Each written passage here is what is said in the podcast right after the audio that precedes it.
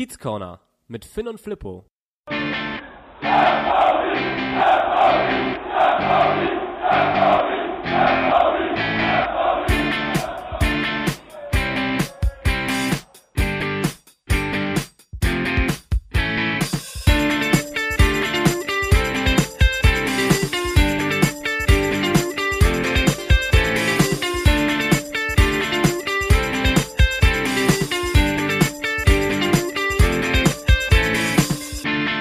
Wir schreiben den 4. November 2020. Herzlich willkommen im Kiez Corner. Hier kommt unvorbereitetes Taktikgelaber plus Halbwissen zusammen rund um den FC St. Pauli.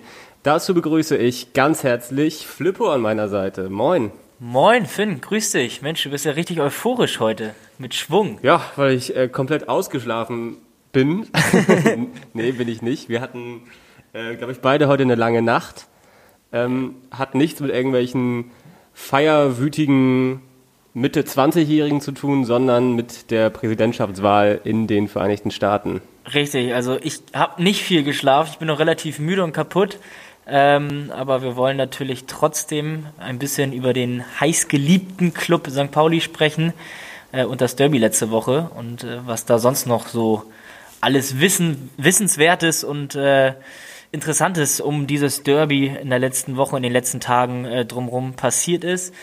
Kurz mal, letzte Woche das erste Mal ein Gast. Ich glaube, Feedback war ganz gut. Hast du auch ein bisschen was äh, gehört, so von, von außerhalb? Wie ist das angekommen? Ja, relativ viel. Ich fand es auch äh, sehr überraschend gut ähm, oder auch sehr überraschend viel, was da auf uns eingekommen ist.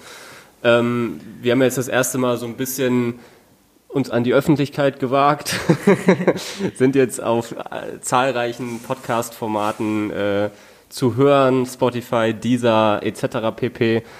Und da kam schon einiges an Feedback zusammen, da haben wir uns sehr darüber gefreut. Und auch den einen oder anderen, der uns da weitergeteilt hat, äh, folgt uns bei Twitter. Auf jeden Fall. Auf jeden Fall. Ich glaube, dann können wir uns auch bei den Jungs von, vom Millanton bedanken, dass sie uns da auch kräftig geteilt haben und erwähnt haben. Ja, war, war super. Also auf jeden Fall total cooles Gefühl, so ein bisschen äh, Unterstützung zu bekommen. Ich glaube, dafür lebt unsere Gemeinschaft beim FC St. Pauli auch so ein bisschen. Äh, ja, cooles Gefühl, bringt Spaß. Äh, auch jetzt, wenn es vielleicht die ein oder anderen oder den einen oder anderen Hörer mehr gibt, äh, weiß man natürlich auch, dass man sich ein bisschen mehr anstrengen muss. äh, aber äh, ist total cool. Also mir hat es letzte Woche Spaß gemacht, mir hat es davor die Wochen Spaß gemacht und äh, wenn man jetzt da so ein bisschen versucht, sich ein bisschen auszuweiten und auch immer wieder Feedback äh, bekommt, glaube ich, ist das, ist das eine ganz coole Sache. Wir bleiben auf jeden Fall am Ball, oder? Auf jeden Fall. Dazu müssen wir noch sagen, dass es wieder sein kann, dass es zu kleinen Tonproblemen kommt oder so. Wir sitzen hier beide natürlich mit Abstand, Fenster sind auf, Hintergrundgeräusche könnten mal in den Ton kommen. und, und mit Maske natürlich, ganz Maske. wichtig. Ganz wichtig. Ja, und im Laufe der, der heutigen Sendung, in, nächsten, in der nächsten Dreiviertelstunde, werden wir natürlich wieder einmal das Tresenthema haben den Kiezkicker der Woche küren und natürlich auch den Dösbeidel der Woche. Ja, wie gewohnt. Äh, und das ist natürlich im Vergleich zur letzten Woche weiterhin der Status quo, dass wir Stadtmeister sind. Also letzten Freitag hat sich an diesem Status nichts geändert. Ob man uns jetzt Derby-Sieger betiteln kann äh, beim 2-2 ist wahrscheinlich eher schwierig, aber weiterhin äh, nach den beiden Siegen aus der vergangenen Saison und dem Unentschieden jetzt sind wir weiterhin amtierender Stadtmeister. Und ich glaube, das ist eine ganz gute Überleitung ins Tresenthema, oder? Würde ich auch sagen. Gut, dann ist hier das Tresenthema. Ja, natürlich ist das heutige Tresenthema natürlich das Hamburger Stadtderby. Das wievielte war es? Ich weiß es nicht mehr. ja, da scheiden sich auch so ein bisschen die Geister. Ich glaube, die äh, Lokalpresse in Hamburg hat sich auf das 104. geeinigt. Ja, dazu sind aber also außerhalb der Bundesliga, ne? Ja, genau. Also das sämtliches aus der Oberliga Nord damals, glaube ich, noch mitgezählt und äh, was es da nicht noch alles für Wettbewerbe gab. Äh, also die, die großen Tageszeitungen äh, in Hamburg haben sich, wie gesagt, glaube ich, auf das 104. Äh, geeinigt und die Statistik, ich glaube, in allen 104 Stadtderbys sprach ja jetzt nicht so für uns wenn man das mal ein bisschen vorsichtig ausdrückt. Aber haben wir auch letzte Woche schon drüber gesprochen, äh, dass gerade in der jüngeren Vergangenheit wir da gar nicht so schlecht statistisch ausgesehen haben. Richtig. Und dann jetzt ein 2 zu 2 gegen den HS, gegen einen HSV, der noch keinen Punkt diese Saison ähm, ja, gelassen hat. Und sind wir mal ehrlich, wie hätte das Spiel auch anders ausgehen sollen als 2 zu 2, wenn der FC St. Pauli den Rasen betritt? Das stimmt. Das ist jetzt mittlerweile das vierte 2 zu 2 äh, im sechsten dieser, Spiel, ja. dieser Spielzeit. Das ist schon Wahnsinn. Ich finde, die Folge können wir auch eigentlich 2 zu 2 in Worten nennen. ja, 2 zu 2 in Bochum, 2 zu 2 in Darmstadt, 2 zu 2 gegen Nürnberg, 2 zu 2 in Stellingen. Ja, wie, wie, wie hast du denn das äh, Spiel so gesehen? Was waren deine Eindrücke? Also ich war ehrlicherweise so überrascht, weil es ein gutes, unterhaltsames Zweitligaspiel war, über, überraschend gutes Zweitligaspiel. Ähm, fußballerisch auch gar nicht so verkehrt, gerade im ersten Durchgang, ähm, wo beide Mannschaften mit offenem Visier agiert haben, mutig gespielt haben, es war viel Tempo dabei, es war viel Spielfreude dabei. Also mir hat das Derby, ich hätte das ehrlicherweise so nicht erwartet. Ähm, aber mir hat es Spaß gemacht, dazu zu gucken. Das war insgesamt ein gutes Fußballspiel. Ich glaube auch für den neutralen Beobachter war das ein wunderbares Spiel. Vier Tore gesehen. Ähm, die rote Karte hat natürlich gefehlt. war jetzt auch nicht so das hitzige Spiel, aber es war einfach die ganze Zeit Tempo drin. Klar, die Fans haben schon gefehlt. Ich glaube, das, das haben wir ja letzte Woche auch schon mal angesprochen. Das bringt nochmal viel mehr Energie in so ein Spiel rein. Aber äh, beide Mannschaften waren überhaupt nicht ängstlich. Vor allem der FC St. Pauli, würde ich sagen, in der ersten Halbzeit. Kommen wir gleich drauf zu sprechen. Ja. Ähm, hat Spaß gebracht. Ja, ich fand auch, also wie gesagt, äh, überraschend äh, gutes Zweitligaspiel. Äh, lass uns mal ein bisschen chronologisch vorgehen. Äh, Beginn war so ein bisschen Kribbeln zu spüren, zumindest bei mir beim Anpfiff. Äh, wir haben in der Folge letzte Woche mit Paschi auch noch darüber gesprochen, dass so die Derby-Stimmung so ein bisschen ja, leidet, auch aufgrund von Corona. Ich muss ehrlicherweise sagen, so in den Stunden vorm Anpfiff kam es dann so ein bisschen, ja. nicht so wie sonst, aber es kam halt ein bisschen dieses... Doch, es war schon voll da bei mir. Ja. ich dachte auch so, ja, so aufgeregt bin ich diesmal nicht. Wird schon ein ganz gutes Spiel werden und dann, je dichter man an 18.30 rankam, desto nervöser wurde ich dann doch. Definitiv, ja. Also... Ähm, ja, das Kribbeln war schon irgendwo da. Ich fand, das war irgendwie, das hat sich so angefühlt wie eine Klausur. Du warst irgendwie so anderthalb Stunden volle Kanne angespannt und danach einfach total auch erleichtert. Ich finde ich find den Vergleich mit der Klausur ganz gut, weil äh, so habe ich mich in der Schule auch immer gefühlt. Ja. Äh, irgendwie machtlos dann auch, wenn, wenn ja, die Klausur so, so läuft. Tag davor denkt man so, ja, alles, alles scheißegal. Und dann kommt man immer nicht dazu Zeit und denkt man, fuck. Machtlos während der Klausur und ja auch äh, machtlos, was den Spielausgang angeht. Ja, also wie gesagt, das Kribbeln und dann steigst du gleich zu Beginn mit einem richtig geilen Fehlpass von äh, Marvin Knoll ein. Ja, also äh, da ist mir kurz mal das Herz stehen geblieben. Ja, ich wusste auch nicht, ob da, ob da Himmelmann rauskommen sollte. Ich dachte eigentlich, der muss da ja stehen, weil wie kommt man sonst auf die Idee, da so einen Pass zu spielen? Ja, vor allem auch mit der Selbstverständlichkeit. Ja, ne? ist dann ja zum Glück nochmal gut gegangen. Äh, und danach überraschend fiel der FC St. Pauli im Angriff. Erstmal. Ja, also, sind ja immer noch in den ersten zehn Minuten. genau, also es ist so äh, das Typische, ich finde, das hatten wir die letzten Jahre auch schon immer, äh, auch unter anderen Trainern, dass wir gerade in der Anfangsphase versuchen, so ein bisschen schwungvoll reinzukommen. Ähm, das gab es immer wieder mal. Äh, und das ist jetzt auch auffällig gewesen bei den Auswärtsauftritten in Sandhausen hm. und jetzt auch beim, HS, äh, beim ja, auswärts beim HSV wieder. Äh, ja, Möglichkeiten gehabt. Ich glaube, äh, Salazar und Markinok waren es, die mhm. äh, Abschlüsse dann hatten. Ja, bis auf den äh, genialen Rückpass von Marvin Knoll, wo ich dachte, ist das der Abwehrfluch der Position Innenverteidiger beim FC St. Pauli, dass man die Scheiße an den Hacken hat. Ja, trotz des guten Beginns kommt dann relativ früh Ernüchterung erstmal. Ja, das ging einfach unfassbar schnell dann. Also ich dachte auch so ein bisschen, dass der HSV in einer kleinen Schockstarre ist, weil St. Pauli ja echt Druck gemacht hat. Ja. Und dann muss man einfach sagen, äh, dann hatten sie das notwendige Glück und auch das Können, äh, das 1 zu 0 sehr früh zu erzielen. Ja, zwölfte Minute. Sie machen es natürlich auch gut, das muss man lassen. Ich finde, äh, die Hereingabe von Wagner Mann war es, glaube ich. Ja. Ähm, kann man vielleicht ein bisschen besser und cleverer verteidigen. Ich ja, glaub, ich glaube, Ditkin hat ihn da so ein bisschen aus den Augen verloren. Ja, und Ditkin ist dann, glaube ich, auch Pommes holen gegangen, als er da weggerutscht ist. Ja, genau wie, wie, wie Zander und Olsen war das, glaube ich, dann, die da in der Mitte sehr weit weg standen von Terodde. Den darfst du dann halt wirklich nicht so frei stehen lassen. Klar, es war ein schneller Gegenzug vom HSV, aber so weit weg darfst du da nicht stehen. Glaube ich auch wieder resultierend aus einem äh, Fehlpass an der Mittellinie von uns. Also ich glaube, es ist vorangegangen äh, ist diesem Angriff äh, ein Fehlpass von uns. Ich mag, meine ich mich äh, zu erinnern. Ja, also die, die Hereingabe von Wagnermann kommt natürlich super. Äh, Terrorde ist da abgezockt und Stürmer genug, dass er genau weiß, wann er sich absetzen muss vom Verteidiger und äh, sich irgendwo im Rücken dann freiläuft. War, muss man ehrlicherweise mal sagen, äh, qualitativ gut gemacht vom HSV. Auch wenn's man, wenn man es sicherlich äh, besser verteidigen kann, ja.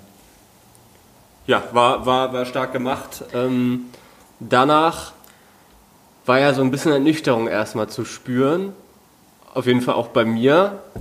Man hat sich einmal in den ersten zehn Minuten war man ja sehr positiv gestimmt. ja, irgendwie ganz komisch. Also man kommt gut rein und dann ist das so, so, so ein Schlag in die Fresse so gefühlt. Äh, ja, die Mannschaft hat, glaube ich, auch ein, zwei Minuten oder nicht ein, zwei, sondern ein paar Minuten gebraucht, um sich da kurz zu schütteln. Ist dann aber trotzdem relativ schnell wieder zurückgekommen. Fand ich auch gut, spricht ja auch so für diese Moral, die wir äh, diese Saison vielleicht mit drin haben. Haben wir auch letzte Woche schon kurz angesprochen. Weil normalerweise war, ist das ja ein Punkt, du bist beim punktverlustfreien Tabellenführer auswärts im Derby zu Gast und kriegst nach zwölf Minuten das 0-1. Äh, das ist ja normalerweise so ein Punkt, wo du denkst, boah, gerade auch in der Vergangenheit bei uns wäre das so gewesen, äh, dass du dann sagst, oh, jetzt wird's bitter, oder? Ja. Also da hatten wir schon das ein oder andere Spiel, wo man dann auch schnell noch ein zweites Tor kassiert hat. Ja. Und äh, ich fand es sehr stark. Wir hatten da äh, drei sehr starke zentrale Mittelfeldspieler, die das ganze Spiel äh, in der ersten Halbzeit äh, angetrieben haben mit Salazar, Becker und Benatelli. Fand ich auch ein richtig starkes Zentrum finde ich, haben wir durch das Spiel auf jeden Fall das Zentrum für uns entdeckt. Wir hatten ja letzte Woche äh, Becker jetzt nicht so den guten Auftritt gehabt in Darmstadt. Äh, diesmal komplett verändert, war wirklich Dreh- und Angelpunkt in der ersten Hälfte. Äh, Salazar hat sich wieder ein abgelaufen. Der hat wieder gewirbelt ohne Ende, ja, das stimmt. Dann Benatelli auch oft irgendwie die ekligen Wege mitgegangen, die Lücken gefüllt, viel gelaufen. Äh, Pässe kamen an, wenig Ballverluste und dann auch die ein oder andere Chance noch gehabt. Genau, die ein oder andere Chance. Also auch nach dem frühen, frühen Führungstreffer für den HSV haben wir ja wieder gute Möglichkeiten dann äh, relativ zeitnah gehabt. Machen dann auch den, den verdienten Ausgleich. Weiß nicht, äh, werden wir gleich sicherlich nochmal drüber sprechen, aber du hast natürlich vollkommen recht, dass wir gerade im Zentrum relativ stabil, relativ gut standen, willig waren. Äh, und ich glaube, werden wir nachher sicherlich auch im weiteren Verlauf der Folge nochmal drauf zu sprechen kommen, liegt auch daran, dass wir, finde ich, relativ gut, bis auf diesen frühen Wackler von Knoll äh, zu Beginn, relativ gut hinten standen. Also das hat mir auch von der Dreierkette her, hat mir gefallen. Ja, ich fand, äh, ein Olsen hat da enorme Ruhe in den Spielaufbau äh, mit reingebracht. Äh, eins, zwei Anspielfehler mal gehabt, aber jetzt einer war ein bisschen wilder, aber sonst ging das. Ähm, Knoll hat da jeden Kopfball gewonnen in der ersten Halbzeit, auch in der zweiten später. Äh, sehr viele Bälle da rausgeholt. Ja, das ist, das ist das, was man halt von Knoll, was man erwartet. Ne? Das, und wir haben es ja gesagt letzte Woche. Ja. Stell doch mal so einen Knoll erstmal in die Abwehr und dann musst du so einen Typen, der muss dann spielen im Derby. Ja, ja, der, der war heiß, Schule das hat man gemerkt. Kiez Corner, das Heimlicher Fan wahrscheinlich. Liebe Grüße. ja, aber äh, lass uns mal weitergehen. Äh, kurz vor der Halbzeit, dann der verdiente Ausgleich. Siehst du das auch so? Vollkommen, ja. Ja, also äh, stark gemacht. Äh, Makinok wird, wird angespielt, ich glaube an der 16er Kante, steht mit dem Rücken zum Tor, legt den, legt den gut ab. Äh, als klassischer Wandspieler, wie er häufig bei uns dann äh, auch eingesetzt wird.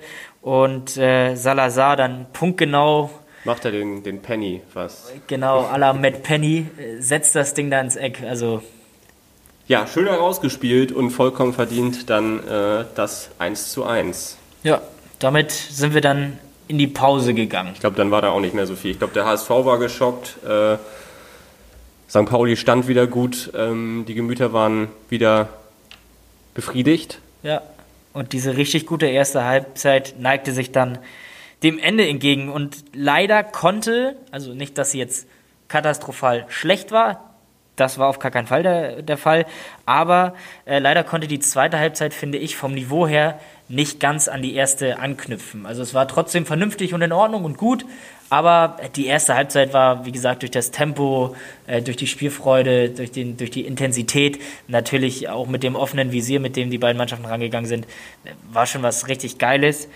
Äh, das finde ich, habe ich teilweise an einigen Stellen in der zweiten Halbzeit ein bisschen vermisst. Ja, ich glaube auch, das lag, also beim FC St. Pauli lag das, glaube ich, daran, dass Salazar ziemlich durch war, der äh, Ja. in der ersten Halbzeit einfach enorm viel fürs Spiel getan hat. Und ähm, ich weiß jetzt nicht genau, wann er ausgewechselt wurde, aber auch dann relativ früh. Ähm, und ansonsten war es ja auch offensichtlich, dass der HSV so ein bisschen das Spiel übernehmen wird in der zweiten Halbzeit, was sie dann auch getan haben, die eine oder andere Torchance hatten und ähm, es dann eher dann zu einer kleinen Abwehrschlacht noch geworden ist. Ja, also ich finde, wir kommen gar nicht so verkehrt raus aus der Halbzeit. Äh, Ich meine mich zu erinnern, dass wir noch relativ zu Beginn eine richtig gute Möglichkeit von Becker haben, Ja. die, er, die er stark macht. Da musste Ulreich dann einmal äh, eingreifen. Ähm, also aus der Kabine sind wir gar nicht so, so schlecht gekommen. Aber dann hatten wir tatsächlich, wie du richtig sagst, im zweiten Durchgang so ein bisschen Probleme, Mitte zweiter Hälfte, äh, wo der HSV etwas die Überhand gewonnen hat. Das war durchaus, glaube ich, eine Phase, wo ich das Gefühl hatte auf der Couch, oh, jetzt, jetzt kann das ganze Spiel so ein bisschen kippen. Nicht, dass es brandgefährlich wurde. Ich glaube, ähm, Terror hatte nochmal eine richtig, richtig gute Möglichkeit, so der Marke in Richtung hundertprozentige. Äh, aber ja, die, die richtig großen Möglichkeiten für den HSV blieben, glaube ich, aus. Aber dennoch waren sie, haben sich so ein bisschen an unserem 16er für ein paar Minuten festgesetzt. Das war auch wo, was, was ich fand, wo Knoll einfach unfassbar wichtig war, weil der da jedes Ding irgendwie rausgeknolzt hat. Oh, ja, nett. okay. Das tat schon fast weh. Ja, nimm mir mit, nimm mir mit, alles gut. Ähm, dann, äh, ich hatte ja immer, immer, immer wieder Angst, dann, wenn der Spielaufbau kam, dann hatten wir ja unsere Freunde wieder hinten in der Abwehr mit ähm, Avevor, Ich will darüber nicht sprechen. Ähm, wie gesagt, Spielaufbau äh, hatte ich immer wieder sehr viel Angst. Und ähm, gibt es noch Szenen, die du erwähnen willst? Sonst würde ich eigentlich schon auf die letzten zehn Minuten zu sprechen kommen. Ja, sehe ich, sehe ich auch so. Also, Erstmal wieder, würde ich sagen, gut gewechselt. Sander äh, musste verletzt raus. Äh, so ein Lenkford dann zu bringen, war äh, genau richtig, fand ich. Ja, also ich muss sagen, ich bin irgendwie kein großer Langford-Fan gewesen äh, in der Vergangenheit, weil der irgendwie für mich immer reingekommen ist und wenig gebracht hat. Bornemann hatte jetzt auch gerade ihn wieder gelobt die letzten Tage, dass er den Schalter irgendwie umgelegt hat. Lässt sich vielleicht auch darin widerspiegeln, dass äh, Schulz ihn jetzt so ein bisschen öfter auch bringt. Äh, hat, finde ich, auch gar nicht so verkehrten Eindruck hinterlassen, die Male, wo er reingekommen ist. Ja, ich fand, gegen Bochum hat er ja dann äh, Die Vorlage, glaube ich, gegeben, ne? Sogar? Gen- oder ja den Pass irgendwie reingespielt. Da Ja. hat er ja somit das Spiel gewendet, sage ich mal. Ähm, diesmal, ja, so ein, du brauchtest halt auch in der Situation dann Konterspieler, weil es einfach klar war, der HSV äh, spielt sich da so ein bisschen in der Hälfte vom FC St. Pauli fest und äh, dann da so einen schnellen Flügelspieler noch zu bringen, war richtig klar. Zander musste verletzt raus, aber ich hätte ihn auch sonst gebracht. Ja, er macht es, macht es sicherlich besser als gedacht oder als erwartet, aus meiner Sicht zumindest, und profitiert natürlich auch davon, dass wir gerade auf der Außenbahn so ein bisschen ja, dünn besetzt sind und äh, mit dem ein oder anderen Verletzungspech gesegnet, in Anführungsstrichen. Ja, dann stand es dann plötzlich, ich wollte mir, glaube ich, noch ein Bier holen in der Sekunde, wo es dann passiert ist. Immer gute Idee. 2 zu 1 für den FC St. Pauli. Ja, geil. Also irgendwie hat äh, Kieré, glaube ich, den Ball so durchgewurstelt. Und äh, dann stand auf einmal Makinok da, frei vorm Tor. Und hat mit ein bisschen Unterstützung. Ich bin der Meinung, dass der Torwart da machtlos ist, wenn so ein Bulle wie Makinok aus, äh, ich glaube, 5 Meter stand da, 6 Meter stand da vor dem Torwart mhm. und vielleicht, lass es 18 Meter vor dem Tor gewesen sein, 16, 18 Meter, äh, da mit voller Wucht draufballert. Boah, schwierig als Torwart. Äh, der ein oder andere meinte, dass Ulreich da nicht so ganz glücklich aussieht, ist mir im Endeffekt aber auch ehrlicherweise scheißegal. Der Ball war drin, mega. Äh, ich finde, Makinok hat sich da belohnt für seine gute Leistung in dem Spiel. Äh, ja, 2-1. Und da war für mich so, geil, das Momentum ist jetzt voll auf unserer Seite. Ja. War es dann auch für 30 Sekunden. ja, es tut halt furchtbar weh. Das ging viel zu schnell. Ich glaube, ich war noch im Jubel, äh, wo, wo auf einmal der Ball der, auf der anderen Seite im Netz zappelte. Äh, Simon Terrode ja, scheiße, du darfst das Gegentor halt nicht so schnell fangen.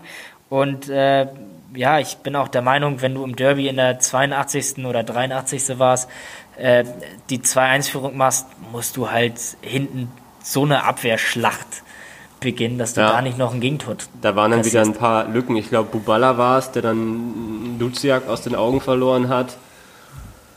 Und dann ging es verdammt schnell ich, ich gucke dich gerade so ein bisschen an und lächle. Äh, das hört man natürlich im Mikrofon nicht so. Aber äh, möchte man einen Fehler finden in der Verteidigung beim 2 zu 2 Gegentreffer? Der eingewechselte Christopher Avevo war für meinen Geschmack, ich weiß, er ist wieder mein Bauernopfer, aber äh, für meinen Geschmack äh, war er da ein paar Schritte zu weit entfernt von Terrode. Das kommt noch dazu. Aber nur, wenn man wirklich auch einen Fehler finden möchte. Also, wie gesagt, äh, der HSV und Terror, da haben vorne äh, schon gar nicht so eine verkehrte Qualität. Und dass man da nicht alles verteidigen kann, ist auch klar. Aber ja, ich weiß nicht. Hinten raus hätten wir das Ding ja sogar wieder noch äh, drehen können. Hui, ja. Also äh, da war ich auch schon wieder, an, oder habe ich schon wieder angesetzt zum Jubeln. Leon Flach auch wieder stark durchgesetzt von Langford war es, ne? Ich, ich, Über die äh, Seite. Die Hereingabe von, kam von Kire. Welche Situation war denn das, wo Lenkford nach vorne gelaufen ist? Ja, das war noch was anderes. Das war aber eine Flanke, Wo ich mich ich, tierisch aufgeregt habe, dass man da, da hätte man auch wieder mehr mit drauf machen können. Ja. Hat er dann zu lange gewartet? Ich glaube dann auch, äh, was, Benatelli oder irgendjemand hat nicht abgeschlossen und man hätte es auch gewinnen können. Aber ja, also hinten, also äh, Leon Flach äh, rutscht da wirklich nach der Reingabe von Kierew Zentimeter vorbei. Das wäre natürlich der Lucky Punch dann nochmal gewesen. Aber ich glaube, alles in einem muss man dann auch ehrlicherweise sagen, ein absolut leistungsgerechtes und äh, ja, leistungsgerechtes 2-2 und das geht völlig in Ordnung so. Einen, den wir noch gar nicht so häufig erwähnt haben, war Kire, der unfassbar viel gelaufen ist. Wieder laufstärkster Spieler auf dem ganzen Platz. Ich glaube, fast 13 Kilometer ist er gelaufen. Ja. Ähm, auch wieder wahnsinnig stark. Muss man mal so äh, an der Seite, am Rande erwähnen. Un unheimlicher Arbeiter, ne? Also ähm, er hat ja jetzt sich die letzten Tage so ein bisschen geäußert, äh, dass, also nicht, ich will nicht sagen rumgeheult, aber zumindest mal angemerkt, ja, die Gegner haben mich jetzt nach dem Saisonstart so ein bisschen mehr auf den Zettel und äh, versuchen mich dann natürlich ein bisschen mehr und intensiver zu bearbeiten. Äh, aber nimmt trotzdem eine unheimlich wichtige Rolle ein. Also ähm, ist willensstark, macht es fußballerisch gut, hat einen guten Zug nach vorne im Umschaltspiel. Der äh, ist in den Zweikämpfen präsent. Also der gefällt mir richtig, richtig gut. Bin ich völlig bei dir. Ja. Ja, also äh, lass uns vielleicht das, das Thema einmal abschließen. Also 2-2, Derby für mich der besseren Sorte. Wir sind weiterhin Stadtmeister, das ist das Allerwichtigste, finde ich. Hamburg bleibt sowieso braun-weiß, das Wäre es auch geblieben, hätte man sonst wie verloren? Egal, egal was passiert. Hamburg bleibt braun-weiß. Ja, was, was sind deine? Also ich habe meine weiteren Fazite zum Spiel sind sozusagen, äh, dass die Defensive jetzt stabiler geblieben ist. Haben wir auch eben kurz schon angesprochen. Es hat mir gut gefallen mit äh, Buballa, Knoll und Olson, auch wenn wir über die Buballa-Seite immer wieder ein bisschen mehr beackert wurden. Also ich glaube, es war die rechte HSV-Seite und ja. unsere linke Abwehrseite. Da ja. kam auffällig viel. Ähm, Olson hat ein saustarkes Spiel gemacht. man munkelt ja, dass er nur einen Zweikampf verloren hat in diesem Spiel. Ja. Also Wahnsinn. Zentrum haben wir drüber gesprochen, guter Auftritt. Makinok hat mir gut gefallen. Ähm, Lawrence ist zurück, auch ein wichtiger Ganz wichtige Aspekt. letzte fünf Minuten gemacht. Ähm, Nochmal eins, zwei Zweikämpfe da gewonnen, Bälle rausgeschlagen. Ähm, haben wir auf jeden Fall noch jemanden, auf den man sich verlassen kann. Genau, ich hoffe, dass das jetzt die nächsten Wochen immer und immer mehr eine Alternative wird, Lawrence da mit reinzuschmeißen. Also gut, mutiger, williger Auftritt, fußballerisch in Ordnung, Moral stimmt. Ich glaube, wir sind bereit für die nächste Rubrik, oder? Ja, mit was, mit wem wollen wir anfangen? Mit dem äh, Kiezkicker oder den Dösbaddel? Lass uns doch den Kiezkicker nehmen. Hier ist er, der Kiezkicker der Woche. Wer soll, ja. ähm, wir haben uns für Simon Makinok entschieden. Klar, zwei Scorerpunkte, das 1-1 vorbereitet, das 2-1 selbst gemacht. Ähm, viele Bälle vorne gesichert. Ist jetzt ja sein, sein kleines Markenzeichen, glaube ich, diese Annahme mit der Brust.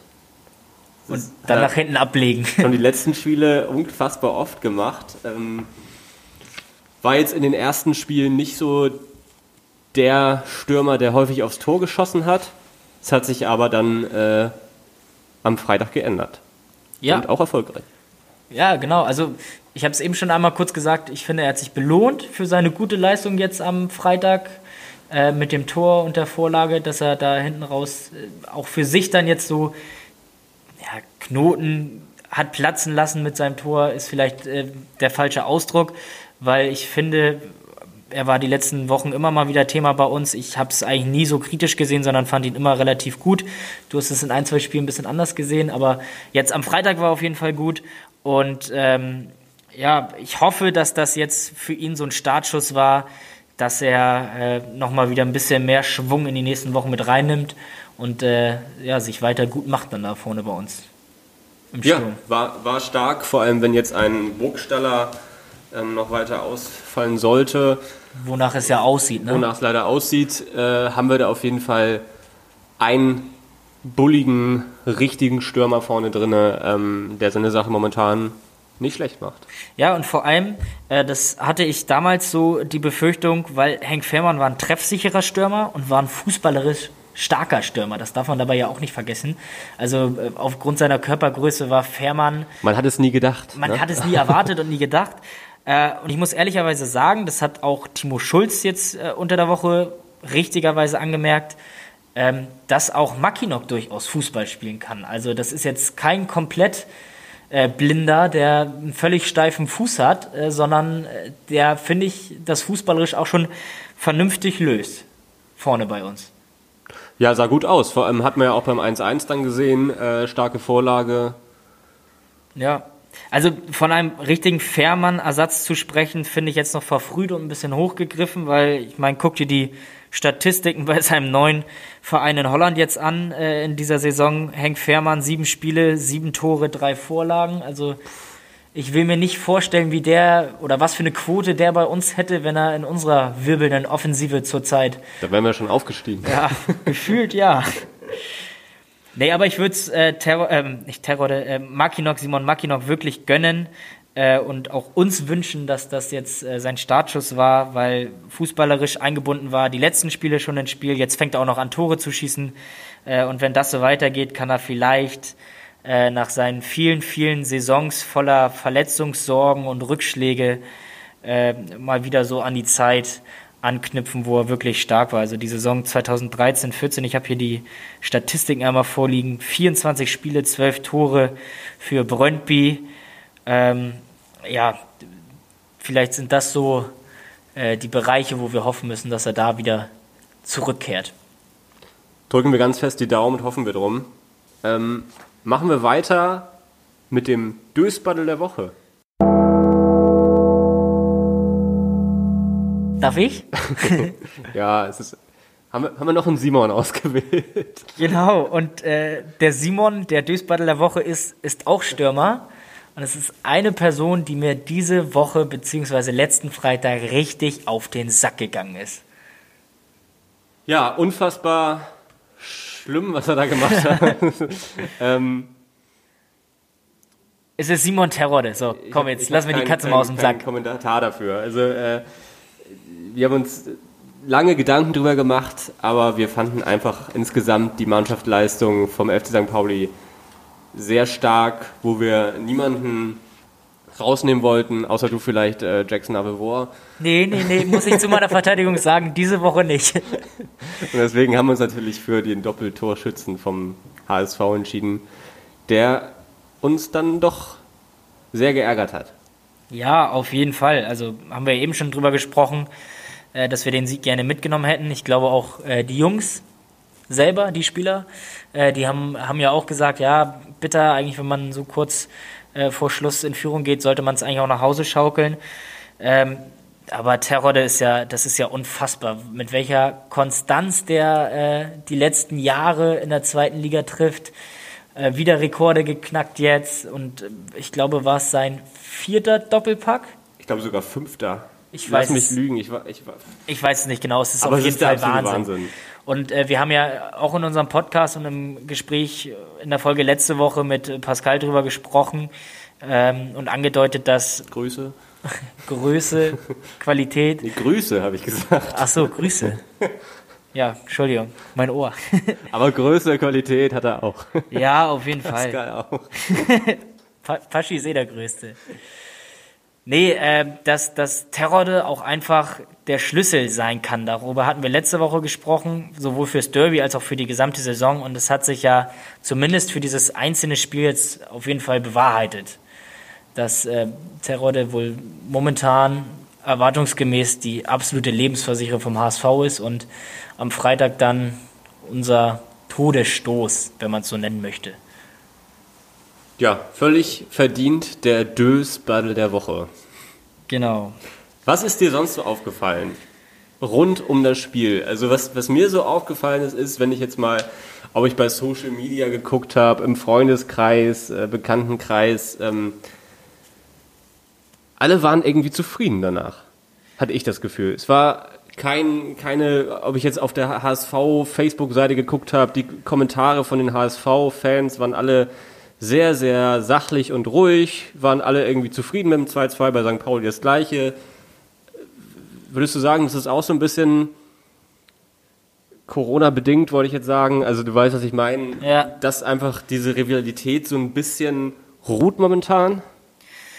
Ja, zum einen Corona-bedingt, zum Ich anderen. weiß nicht, ob es dir auch so vorgekommen ist. Ja, doch, auf jeden Fall, definitiv. Äh, ich finde ja auch, dass gerade dadurch, dass dieser persönliche Kontakt reduziert war, diese Sticheleien im Vorwege, diese persönlichen Sticheleien im Bekanntenkreis, die nicht böse gemeint sind, aber die halt immer da sind ne, vor so einem Spiel, äh, dass die dieses Mal auch einigermaßen ausgeblieben sind. Wir haben über diese Derby-Stimmung im Vorwege gesprochen, dass die erst ein paar Stunden vorher bei uns beiden zumindest aufkam. Ähm, und ich sehe es auch so, dass alle zufrieden waren. Ich glaube, es liegt zum einen an Corona, allerdings glaube ich nicht so viel, sondern weil wir auch jetzt ein Stück weit Normalität haben, dass wir jede Woche dieses, äh, nicht jede Woche, sondern jede Saison dieses Derby spielen, inzwischen seit, seit drei Jahren dann.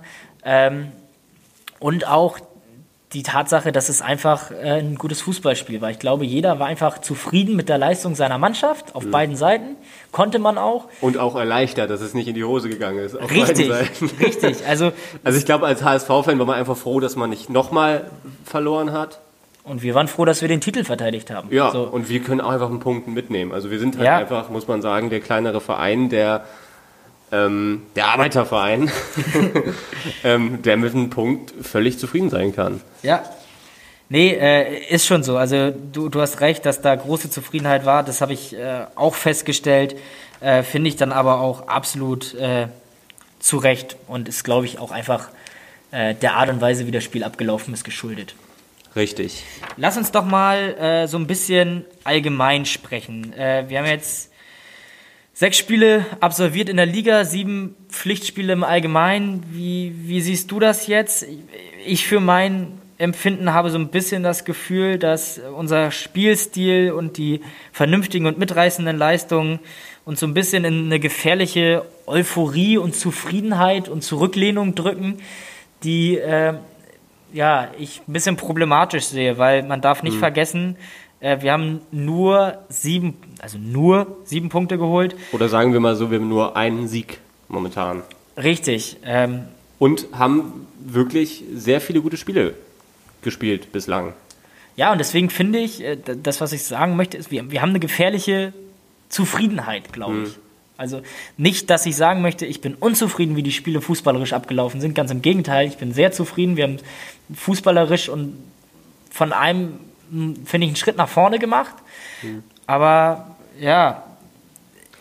Ich weiß, was du meinst. Ich habe mir darüber noch gar keine Gedanken gemacht. Aber äh, es ist stimmt, es, es kann gefährlich werden.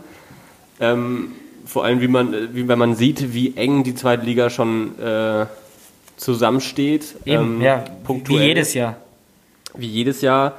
Äh, verliert man da zwei Spiele hintereinander, kann es schon wieder ganz schnell ganz düster aussehen. Ja, eben. Also es war jetzt das, das dritte 2 zu 2 in Folge, äh, das vierte 2 zu 2 in dieser Saison. Ähm, was man dazu sagen muss, jeweils nach Rückstand, haben wir auch schon thematisiert, gut für die Moral. Ähm, Erneut. Erneut. 0 ja. zu 1 zurückgelegen. Ähm, allerdings muss ich sagen, äh, Punktausbeute trotz des heftigen Startprogramms ist okay, aber nicht das Limit. Also ich finde, man muss auch jetzt langsam irgendwo mal dahin kommen, dass man sagt, ich möchte so ein Spiel dann auch wirklich für mich entscheiden, auch hinten raus dann. Und die, diese Geilheit ist, glaube ich, da. Die müssen wir jetzt noch mal so ein bisschen, äh, müssen wir noch mal ein bisschen dran feilen. Ich finde auch, ähm, dass unsere Offensivstatistiken sehr gut sind. Wir gehören ja mit zur Ligaspitze. Ich glaube sogar die zweitbeste Mannschaft. Genau, hinterm HSV. Hinterm HSV. Ja. Ähm, und nicht, nicht umsonst sagt Schulz ja, er will keine mutlose Mannschaft, die 0-0 irgendwie verwaltet. Ähm, das möchte bei uns, glaube ich, keiner sehen.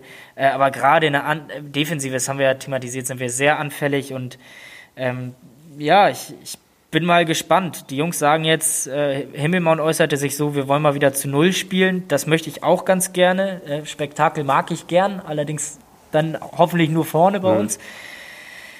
Für mich kommen wir jetzt in so eine richtig entscheidende Phase. Ich möchte hier keine äh, Schwarzmalerei betreiben. Es ist alles in Ordnung. Wir haben einen guten Saisonstart hingelegt, aber jetzt ist nach sieben Pflichtspielen, sieben absolvierten Pflichtspielen so diese Eingewöhnungszeit langsam vorbei. Und jetzt müssen wir so langsam gucken, dass wir auch äh, Punkte einfahren. Ich glaube, dass die nächsten Spiele jetzt zeigen werden, so ein bisschen, wo die Reise hingeht. Auf jeden Fall. Nächstes Wochenende oder dieses Wochenende ein Heimspiel gegen den Karlsruher SC. Für mich müssen da dann drei Punkte auf dem Konto stehen nach dem Spiel.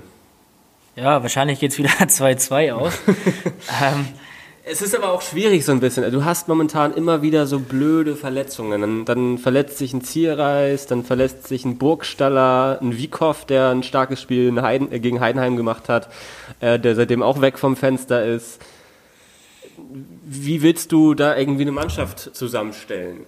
Ja, gut, aber ich glaube, dass es ähm, auch ein bisschen dem Trainerteam in die Karten spielt, weil wir einen relativ gefühlten, relativ breiten, ausgeglichenen Kader haben. Mhm. Und so wirst du allen irgendwie irgendwo gerecht. Ähm, das finde ich schon gar nicht so, so verkehrt. Aber äh, du sagst es natürlich richtig. Man will jetzt keinen großen Druck aufbauen, keine große Erwartungshaltung. Es gibt ja den einen oder anderen Experten, der uns äh, ganz vorne im Aufstiegs- oder im Aufstiegsrennen mit dabei sieht. So weit würde ich jetzt auch noch nicht gehen. Da bin ich auch noch weit entfernt von. Ja, weil die Liga ist eng, wir müssen punkten und äh, da sind jetzt die nächsten Spiele Karlsruhe heim, Paderborn auswärts, äh, Osnabrück, die zwar auch oben mit dabei sind und sehr gut gestartet sind, aber auch für uns ein Heimspiel äh, und dann äh, gegen, den, gegen den Aufsteiger Braunschweig auswärts. Ähm, da sollten dann schon äh, mal ein paar Punkte äh, ja, auf unser Konto purzeln. Das wäre schon gar nicht so verkehrt. Also ich akzeptiere Umbruch, äh, ein Gewöhnungszeit und dass man sich ein bisschen einspielen muss. Aber äh, wenn wir nicht in eine gefährliche Zone rutschen wollen, wo wir uns selbst unnötigen Druck aufbauen, dann äh, ja, müssen wir die guten Leistungen jetzt auch mal wirklich in Siege ummünzen. Was ja auch häufig einfach nicht der Fall war, wo man sich dann irgendwie darüber aufgeregt hat. Ich äh, erinnere mich da sehr gut an das Nürnberg-Spiel, wo einfach ein Unentschieden hätte nicht sein müssen. Nee, also da waren auf jeden Fall auch Möglichkeiten da wie gesagt, ich bin zufrieden bis jetzt. Äh, es hätte vielleicht der ein oder andere Punkt mehr sein können, aber äh, ich schließe mich da unserem Cheftrainer an, der sagt, der Weg stimmt, äh, aber wir haben noch viel Luft nach oben. Ich glaube, das ist ein eine ganz gute Zusammenfassung des Ganzen, gerade was die Punkteausbeute angeht. Würde ich auch sagen. Ja, am Sonntag kommt dann, äh, bekommen wir Besuch aus Baden ähm, vom Karlsruher SC. Äh, würde ich sagen, eine relativ eklige Mannschaft. Auch torgefährlich. Äh, sieht man jetzt 3 zu 0 gegen Sandhausen gewonnen, äh, 4 zu 3 gegen Darmstadt verloren. Ähm, haben damit äh, Hoffmann einen starken Stürmer vorne drin, Ja, äh, der unfassbar torgefährlich ist. Will ich jetzt nicht mit Terrorde gleichsetzen, aber den musst du auf dem Schirm haben. den musst du definitiv auf dem Schirm haben. Äh, ich bin nochmal gespannt, wie unsere Innenverteidigung am Wochenende zusammengesetzt sein wird. Äh, ob Knoll sich, also aus meiner Sicht hat er es sich wieder verdient äh, zu starten mit der guten Leistung. Wird er wieder umgebaut? Da bin ich, bin ich sehr gespannt. Ähm, du sagst vollkommen richtig, äh, auf Hofmann muss man achten. Wundert mich eigentlich, dass der beim KSC geblieben ist. Der wurde ja, glaube ich, auch von mehreren anderen Vereinen gejagt. Ja, Karlsruhe hat äh, letztes Jahr, glaube ich, in der letzten Saison so eine Last-Minute-Rettung hingelegt. Äh, Ist auch diese Saison jetzt ein ähnliches Auftaktprogramm wie wir gehabt von den Mannschaften. Genau, ja, also Darm, äh, Darmstadt, Sandhausen, habe ich ja gerade beide Spiele schon angesprochen. Ähm, gegen Sandhausen deutlich gewonnen, 3 zu 0. Gegen Darmstadt, das war ja auch irgendwie auch so ein Last-Minute-Elfmeter, wo Darmstadt in der 96. wie wir auch in Darmstadt dann das Tor gemacht hat. Ähm, und noch ein Unentschieden in Nürnberg. Ja, aber ich meine, unterm Strich steht für die jetzt Platz 17, wenn ich richtig informiert bin. Finde ich gefährlich. Finde ich, hört sich jetzt von den Ergebnissen, ich gucke mir jetzt auch nicht jedes Karlsruhe-Spiel an, muss ich ehrlich sein. Äh, du wahrscheinlich auch nicht. Ich bin großer Karlsruhe-Fan. ähm, ich bin da eher äh, der, der, der Fre- äh, aus Freiburg. ähm, deswegen gucke ich mir das nicht so häufig an, aber ähm, würde ich jetzt nicht einschätzen, dass Platz 17 gerechtfertigt ist, wenn ich mir die Spiele so angucke. Trotzdem bin ich ganz klar der Meinung, sagst du auch schon, wir haben Heimspiel. Es kommt eine Mannschaft, die punktetechnisch nicht unbedingt besser ist als wir, ganz im Gegenteil aktuell, äh, die in der letzten Saison Schwierigkeiten hatte. Äh, das Spiel darfst du auf keinen Fall verlieren. Im besten Fall gewinnst du es. Ähm, ich bin mal sehr gespannt. Ich glaube, was uns so ein bisschen entgegenkommt, äh, ist, was du ja auch gerade schon angesprochen hast, dass sie auch Interesse daran haben, offensiv stattzufinden. Ähm, nicht, dass uns so ein Spiel wie in Sandhausen erwartet, dass uns der Gegner das Leben schwer macht, indem er sich hinten einmauert. Ähm, das ist so ein bisschen meine Hoffnung, dass, dass äh, Karlsruhe da auch versucht, ein bisschen am Spiel teilzunehmen, weil ich glaube, dann können wir unsere Stärken wieder ausspielen, ähm, das Umschaltspiel, das Tempo, äh, und dann kann das auch ganz gut für uns aussehen. Aber ich gebe dir natürlich vollkommen recht, dass das äh, eine gefährliche Situation ist, wie Karlsruhe jetzt bei uns anreist. Ich bin mal sehr gespannt, was Würde ich wird. auch sagen. Äh, letztes Jahr zweimal unentschieden gespielt, natürlich 2 zu 2 am Millantor. äh, ich weiß nicht, ob du dich erinnern kannst, das waren die Spiele, wo Diamantakos da zwei Foul-Elfmeter äh, verwandelt hat. Dann das 3-0 eigentlich hätte fallen müssen und dann irgendwie in den letzten zwei, drei Minuten wir dann zwei Dinger kassiert haben. Ähm, War das Rückspiel nicht auch irgendwie so was Skurriles? Wie, wie ist denn das noch ausgegangen? das war ein 1 zu 1. Aber ich äh, Vielleicht habe ich da was Falsches in der. Keine Ahnung. weiß davon nicht mehr viel. ja, wie gesagt, äh, es wird ein spannendes Spiel. Für mich äh, müssen da am Ende drei Punkte auf dem Konto stehen. Äh, da gibt es auch keine Ausreden.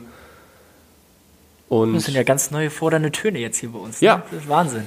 so, so verändert sich das alles. Ja, irgendwann muss es ja. äh, wir begrüßen natürlich auch äh, Kyung-Rok Choi wahrscheinlich am Millantor am Wochenende. Oh ja. Auch äh, Wiedersehen. ein Wiedersehen. Jetzt hat die letzten Spiele auch immer von Anfang an gespielt. Mal gespannt. Ja. Ich würde sagen, dann nehmen wir das als Schlusspunkt und beenden die Sache für diese Woche an dieser Stelle hier.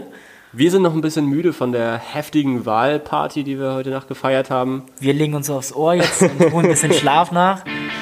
Und dann sind wir, glaube ich, am Sonntag wieder fit und motiviert, um den Heimsieg zu holen, oder? Ich hoffe es. Ich gehe davon mal aus. Gut. Also, macht's gut. In Hamburg sagt man Tschüss. Ciao. Ciao.